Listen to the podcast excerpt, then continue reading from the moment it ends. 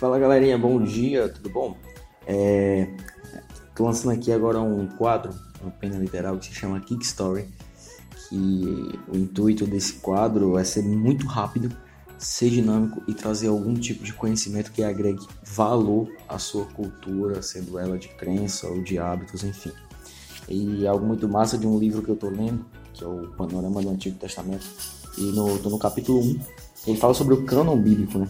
E ele diz, e ele vai tratar sobre as heresias dos apócrifos, né? E aí, de uma forma bem rápida, vou estar lendo aqui para vocês e a gente prossegue, tá bom? E ele fala sobre alguns apócrifos, perdão, do Antigo Testamento. É, esses livros são considerados apócrifos porque a, a Reforma Protestante os consideram é, antíteses, vamos dizer dessa forma, ao que a Bíblia canônica hebraica apresenta, né? Então vamos lá. As heresias dos apócrifos. Tobias. É uma história como se fosse uma novela sobre a bondade de Tobiel, pai de Tobias, e alguns milagres preparados pelo anjo Rafael. E ele apresenta justificação pelas obras, mediação dos santos, superstições e um anjo que engana sobre Tobias e o ensina a mentir. E aí vamos para o próximo, Judite.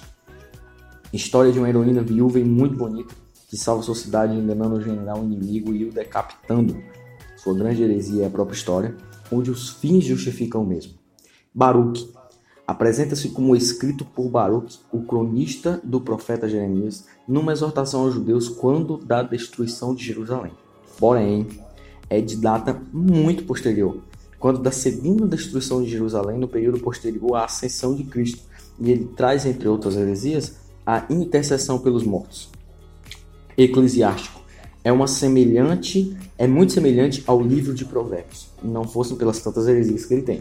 Ele apresenta justificação pelas obras, trato cruel aos escravos, incentiva o ódio aos samaritanos e por aí vai.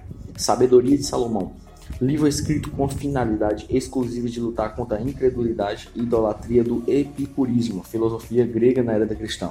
Qual o problema? Ele apresenta o corpo como uma prisão da alma, a doutrinas estranhas sobre a origem e o destino da alma e salvação pela sabedoria. Primeiro Macabeus descreve a história de três irmãos da família Macabeu, abre aspas, fecha aspas, que no chamado período interbíblico que vai entre 400 anos antes de Cristo e 3 anos depois de Cristo, lutaram contra inimigos dos judeus visando a preservação do seu povo e terra. Segundo Macabeus, não é a continuação de primeiro Macabeus, mas um relato paralelo cheio de lendas e prodígios de Judas Macabeu. Apresenta a oração pelos mortos, culto e missa pelos mortos. O próprio autor não se julga inspirado pelo Espírito Santo e intercessão pelos santos. E por último, é, adições a Daniel. A história de Susana, segundo esta lenda, Daniel salva Susana num julgamento fictício baseado em falsos testemunhos. Bel e o Dragão contém histórias sobre a necessidade de idolatria. E o Cântico dos Três Jovens na Fornalha, né? Que o livro de Daniel vai lá tá falando sobre Cedraque, Mesaque e Abidnego, né? Os jovens lá que foram colocados dentro de uma fornalha pelo rei Nabucodonosor e eles saíram sã e salvos, né? E esse cântico são palavras meio que de idolatrias a um povo e não a Deus. Então é por isso que eu considero tão errado. Então por hoje é só. Se você quiser mais conteúdos como esse, dá um feedback positivo e algo muito legal, tudo isso está disponível nesse livro que eu estou lendo, que é o Panorama do Antigo Testamento, de Ângelo Gladiar Júnior. Então é um livro muito massa. Valeu, galera!